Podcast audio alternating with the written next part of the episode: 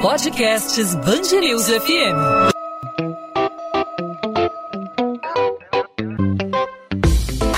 Dois às 20, com Maurício Bastos e Luana Bernardes. Oferecimento Cultura Inglesa. Inglês com cursos ao vivo pela internet, que incentiva, desenvolve e move você. O calendário unificado de imunização contra a Covid-19, divulgado pelo governo do Rio, não vai ser obrigatório para os municípios. O decreto, publicado em edição extra do Diário Oficial desta segunda-feira, estabelece a imunização de pessoas de mais de 75 anos até o dia 10 de abril. Até o dia 17, de acordo com esse calendário estadual, serão imunizados os idosos de 65 a 74 anos e, a partir de 12 de abril, começam a ser vacinadas as pessoas entre 60 e 64 anos mas os municípios que já vacinaram completamente uma ou mais dessas faixas etárias não precisam esperar os dias definidos pelo Estado e podem seguir com os próprios calendários. Segundo o governo do Estado, a ideia desse calendário unificado é evitar a migração de pessoas entre municípios para se vacinar. Ainda de acordo com o governo, o decreto foi um pedido das próprias prefeituras. Sobre esse assunto, a gente conversa agora com José Marcos Cunha, imunologista e professor da Universidade Federal do Rio de Janeiro. Doutor José Marcos, obrigado obrigado por aceitar nosso convite. Seja bem-vindo à Band News FM. Eu que agradeço pela oportunidade. Doutor José Marcos, a respeito dessa unificação, dessa padronização da, do calendário de vacinação contra a Covid-19 eh, no estado do Rio de Janeiro, foi uma demanda que as prefeituras apresentaram e o estado de alguma forma está tentando uniformizar, já que, por exemplo, Duque de Caxias, num determinado momento, abriu aí o leque de, de, de vacinação para pessoas eh, na faixa entre, entre 65 e 70 anos, num período em que, por exemplo, a capital fluminense, mais bem estruturada, com um estoque maior de vacinas, estava vacinando pessoas de 85 anos.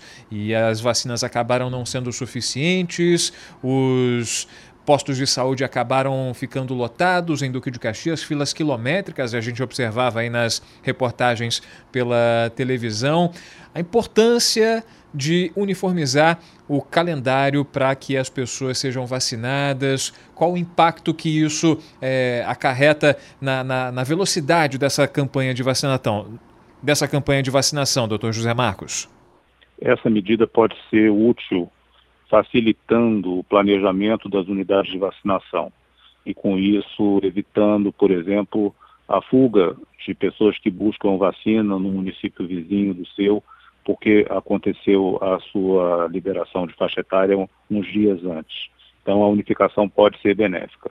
É possível que alguns municípios precisem seguir um calendário particular, porque existem grupos de pacientes que foram vacinados com a primeira dose e depois as vacinas acabaram. Essas pessoas têm que ser novamente chamadas e receberem a segunda dose. E, obviamente, elas estarão fora do calendário unificado mas são pequenos ajustes que eu acredito que, como um todo, isso vai ter uma, uma forma positiva de auxiliar a vacinação no nosso estado.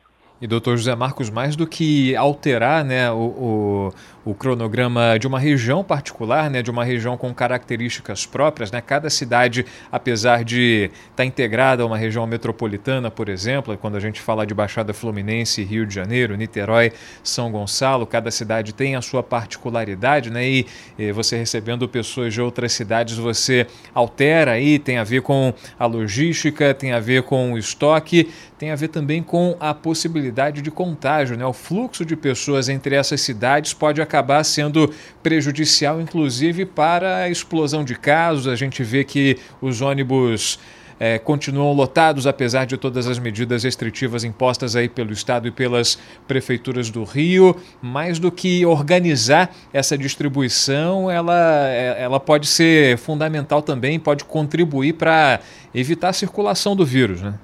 Exato, as pessoas podem contrair o vírus simplesmente ao irem buscar a sua dose de vacina num lugar com aglomeração, com desorganização do processo de vacinação.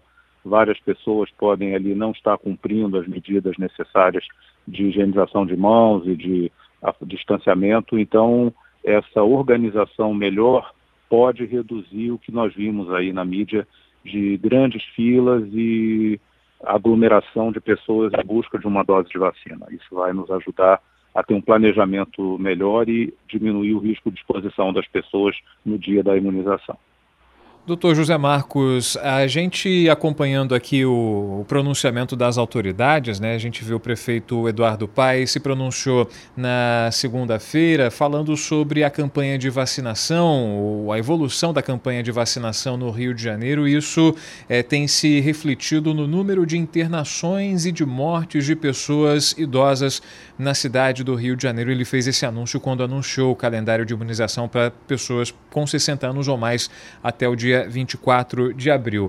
Quanto mais é, esse leque de vacinação for ampliado, isso vai se refletir no, no, na quantidade, nesses números que são tão assustadores e que é, sobressaltaram nesse momento? Isso pode se refletir sim nos dados de internação, nos dados de mortalidade e até nos dados de número de casos novos confirmados do novo coronavírus. É importante ressaltar que essa observação da redução do número de idosos que são internados e que morrem de Covid-19, ele ficou reduzido depois que começou o programa de imunização em outros países como Israel. É possível que aqui no Rio de Janeiro estejamos tratando do mesmo fenômeno.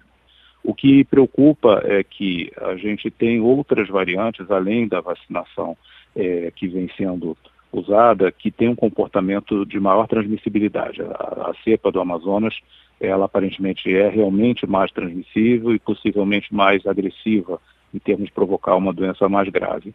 Com isso, os números podem não ser diretamente correlacionados ao número de pessoas vacinadas, mas é uma tendência que devemos observar. Ao mesmo tempo, né, doutor José Marcos, a gente tem observado um crescimento assustador do, da quantidade de jovens que estão é, que estão sendo internados, que estão é, morrendo, vítimas de complicações provocadas pela Covid-19. Isso tem relação também com o comportamento né, das, da, da, desses jovens. A gente viu aí festas de fim de ano, enfim, o comportamento que acabou levando é, a esse crescimento no número de casos e essas taxas elevadas é, é, de ocupação de leitos de UTI, esse momento desesperador que vários hospitais aí, a rede pública de saúde tem, tem sentido na pele. O senhor acha que com a evolução da, da, da, da, da campanha de vacinação, a adesão cada vez maior, enfim, a possibilidade é, da, da aprovação por parte das agências de, da agência de vigilância da Agência de Vigilância Sanitária aqui do Brasil, a Anvisa, de outras vacinas que estão ainda em fase de aprovação. Tem a Moderna, tem a Janssen, tem a, a, a, a Sputnik V. É, o senhor estima que em quanto tempo essa, essa campanha possa ser mais abrangente aqui à, à nossa população? Como nós começamos atrasado, a expectativa é que, na melhor das hipóteses, nós não teremos condição de imunizar toda a população considerada prioritária antes do segundo semestre de 2021. E é muito importante que a população se conscientize que o combate a essa pandemia não pode ser baseado somente na disponibilidade de vacinas. As medidas de isolamento social, o comportamento das pessoas de se protegerem ao reduzir a circulação, ao ter o cuidado de usarem as suas máscaras e lavarem suas mãos, isso vai ser fundamental também para controle da pandemia. Se nós fizermos apenas a vacinação, ela poderá não ter o efeito benéfico com o qual nós todos sonhamos.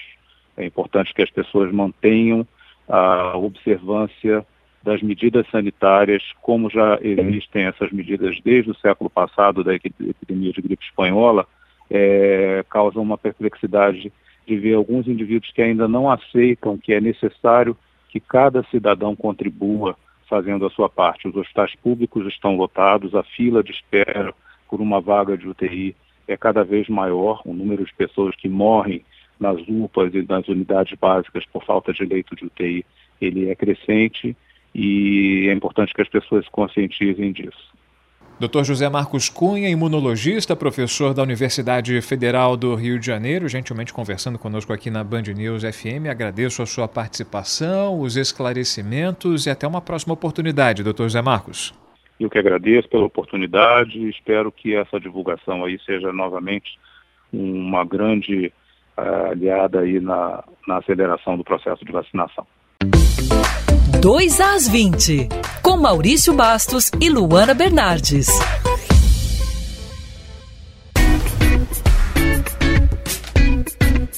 Ponto final no 2 às 20. O 2 às 20 é a Band News FM em formato podcast com os principais destaques da nossa cidade do nosso estado, os principais assuntos do Rio de Janeiro, sempre para você de segunda a sexta-feira a partir das 8 da noite, nas principais plataformas de streaming de áudio ou no nosso site bandnewsfmrio.com.br para você levar para onde quiser e ouvir quando e onde quiser. Nessa terça-feira a gente falou sobre o calendário unificado de imunização contra a Covid-19, que não vai ser obrigatório para os municípios, apesar de ter sido uma demanda das próprias prefeituras. A ideia aí desse calendário unificado, segundo o governo do estado, é evitar justamente a circulação de pessoas entre um município e outro para se vacinar.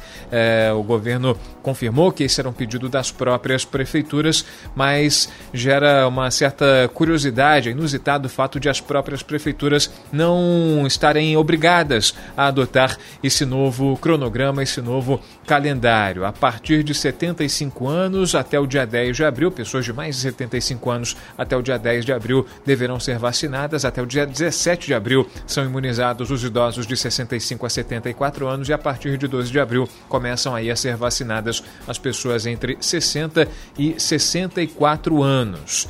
Bom, a gente continua acompanhando essa questão da vacinação e ao longo da programação da Band News FM a gente traz outros detalhes. E você, claro, participa aqui da nossa programação e também do podcast 2 às 20. Se você tem alguma dúvida, se você tem alguma crítica, alguma sugestão, alguma pergunta a fazer, fique à vontade para participar. Você fala comigo pelo perfil do Instagram, pelo meu perfil no Instagram, é só procurar Maurício Bastos Rádio e mandar sua pergunta pelo direct, o seu comentário. Participe e mande a sua pergunta, a sua ideia, a sua opinião. Você você também pode participar pelas redes da Band News FM, não só o Instagram, mas também o Twitter e o Facebook. Fique à vontade para participar com a gente. Podcast 2 às 20 volta nessa quarta-feira e, claro, eu conto com a sua audiência e a sua participação. Até lá, gente. Tchau, tchau.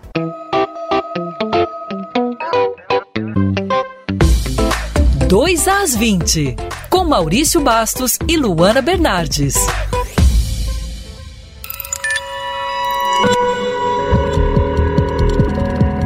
Podcasts Band FM.